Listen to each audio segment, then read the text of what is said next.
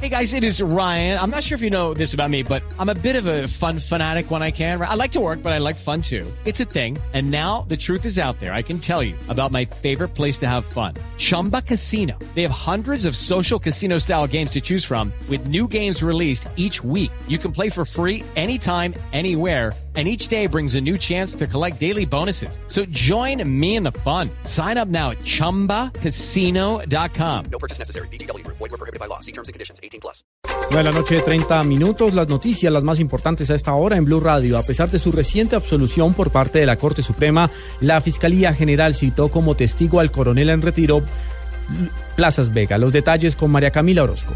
La Fiscalía General de la Nación citó como testigo al coronel en retiro del ejército Luis Alfonso Plazas Vega por la desaparición de la guerrillera del M-19 Irma Franco Pineda en el holocausto del Palacio de Justicia hace 30 años. La diligencia a la que deberá comparecer el oficial está prevista para el próximo 2 de febrero ante la unidad de fiscalías delegada ante la Corte Suprema de Justicia que investiga estos hechos y a petición de la parte civil. No se trata de una vinculación formal al proceso penal ni a un llamado a indagatoria. María Camila Orozco, Blue Radio.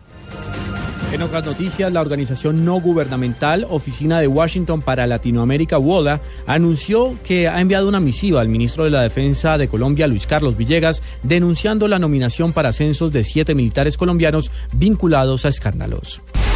El ministro encargado del trabajo, Luis Ernesto Gómez, anunció que este año se continuará con el programa 40 mil primeros empleos, que tiene como objetivo que durante seis meses los jóvenes entre 18 y 28 años adquieran experiencia laboral en empresas con pago de salario y seguridad social.